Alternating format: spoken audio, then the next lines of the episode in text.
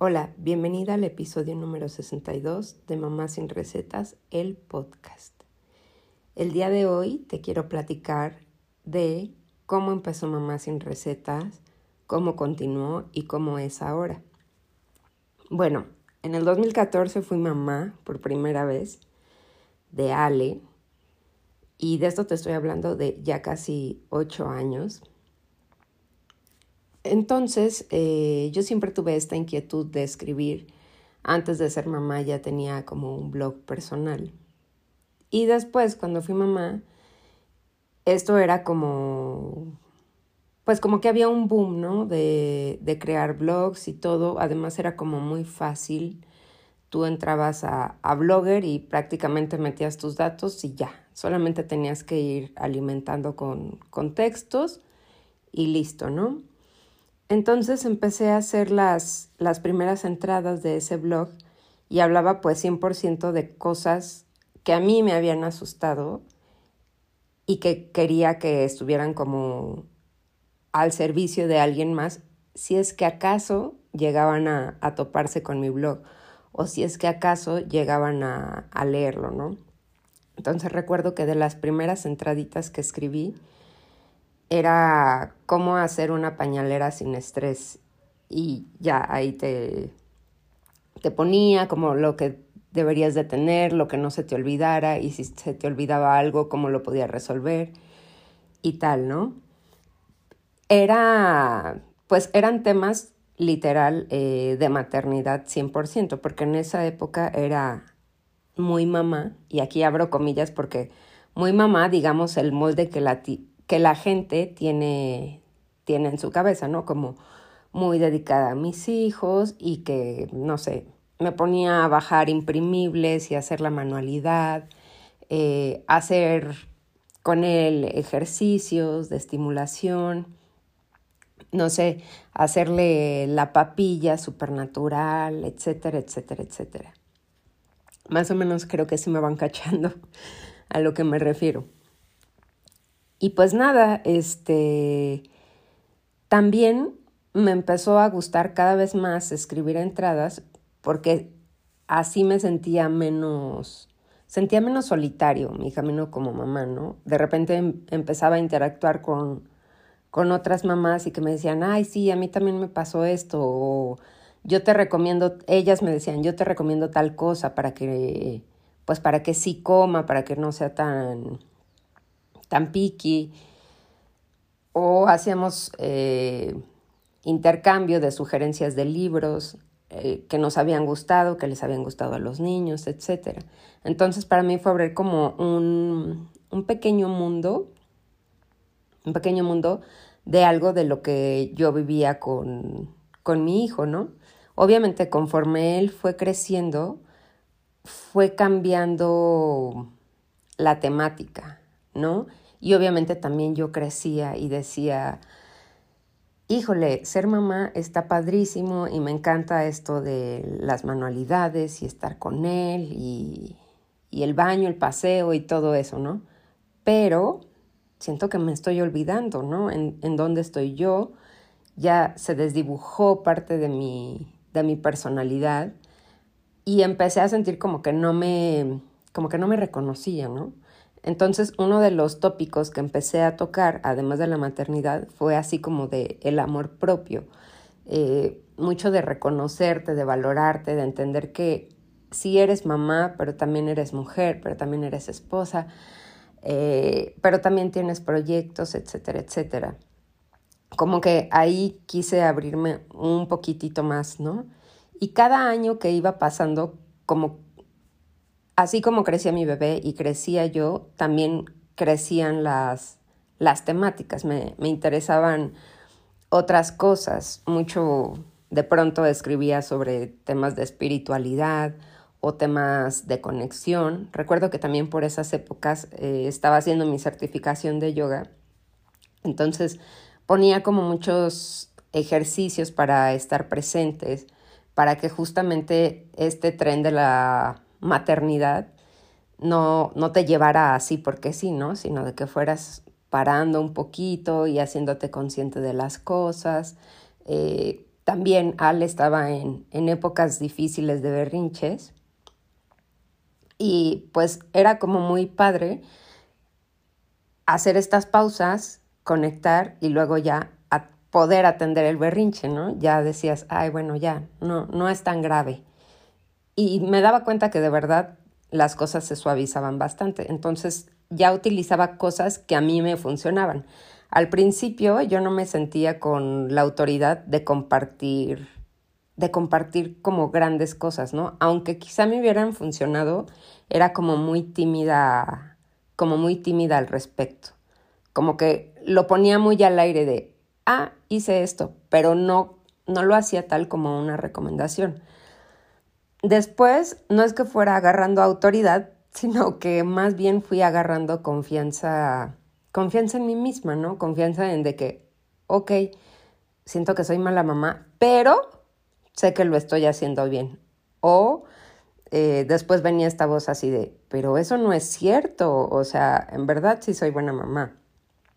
Y, y no sé, como estos diálogos internos que yo tenía, los contestaba a través de, de ciertas entradas de mis posts.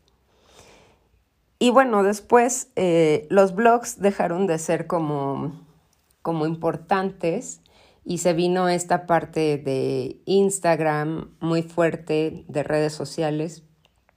Y empecé a escribir eh, ahí un poquito, ¿no? Como que yo decía, pero, híjole, ¿y aquí, aquí quién me va a leer?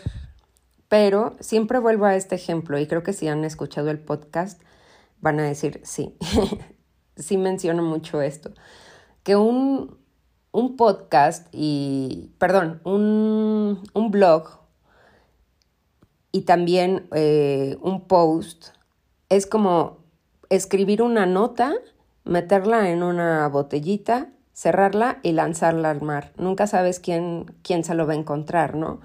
O a quién le va a servir o a quién le va a gustar.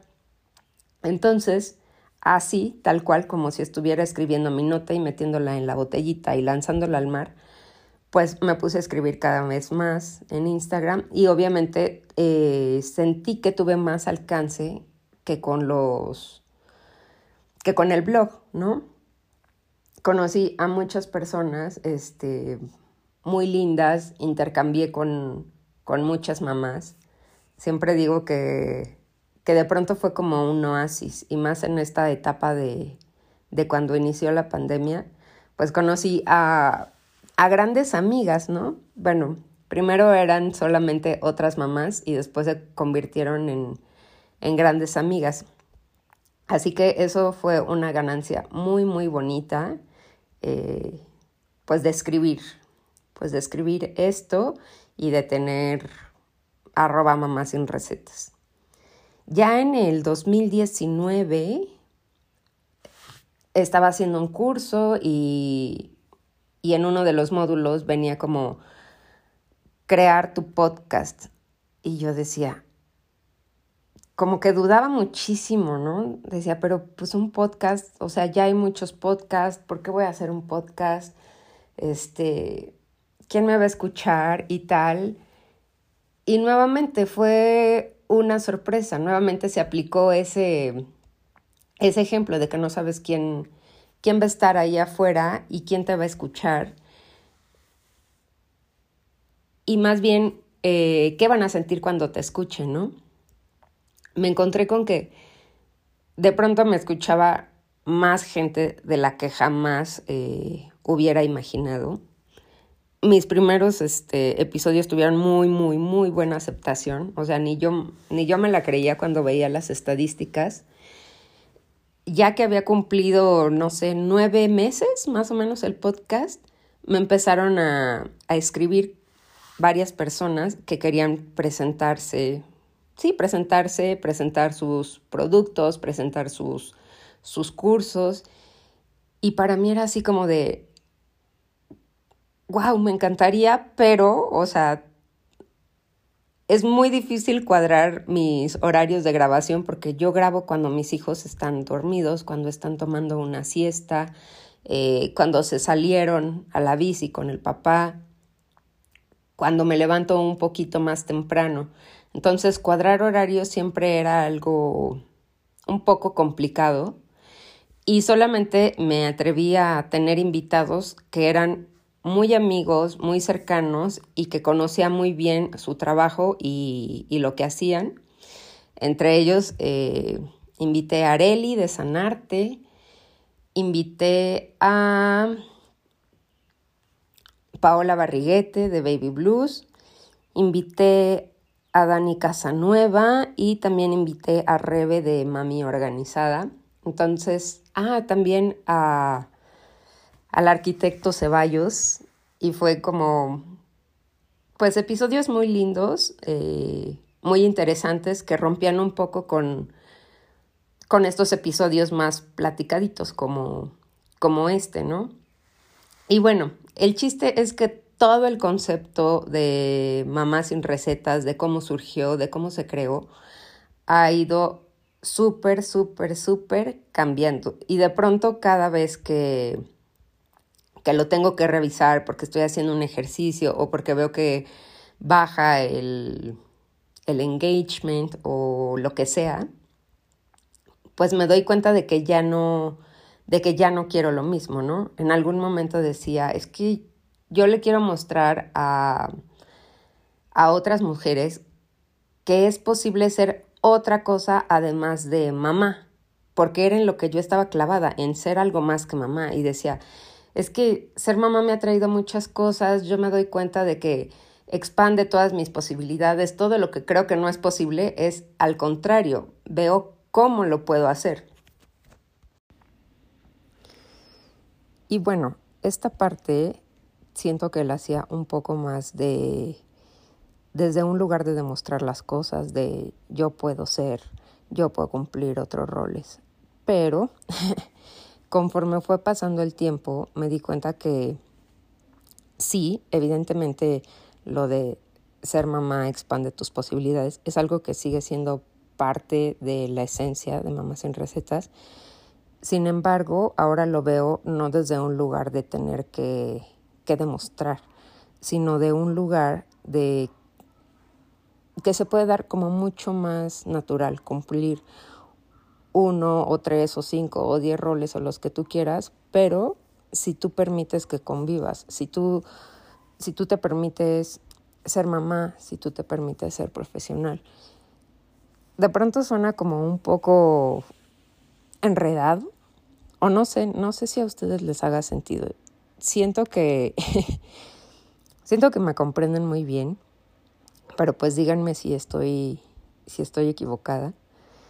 Y ahora el enfoque que quiero darle es seguir compartiendo las reflexiones, que es sin duda lo que más me lo que más me gusta hacer a mí, como siempre, escribir y ahora ahora hablarles y que el enfoque sea abrazar la maternidad y la vida un día a la vez con todo lo que traiga. También en otro proyecto decía que para mí, Mamá sin recetas, es decir, que amo la maternidad, pero también me frustra, pero siempre me transforma. Y a mí me gustaría compartir esa, esa transformación. Y no porque yo sea un ejemplo o no sé, o sea que más bien para que tengas otra perspectiva, porque a veces cuando ves al de al lado crees que todo es muy fácil o si ves hacia ti a veces crees que todo es muy difícil, pero a lo mejor si ves una tercera perspectiva y dices, mm, puede ser, o puede ser que lo que pensaba no estaba tan equivocada o sí estaba equivocada, etc.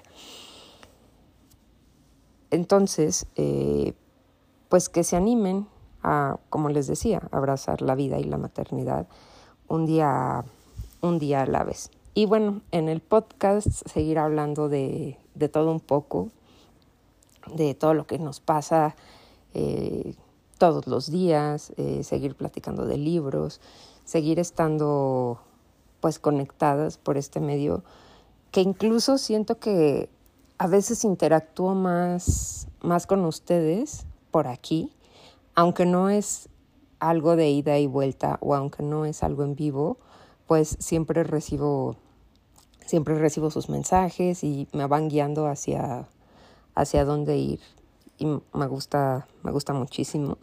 Así que bueno, si estás desde el principio te, te lo agradezco, si estás desde hace poco también y pues nada, me gusta, me gusta mucho tener esta oportunidad de, de compartir.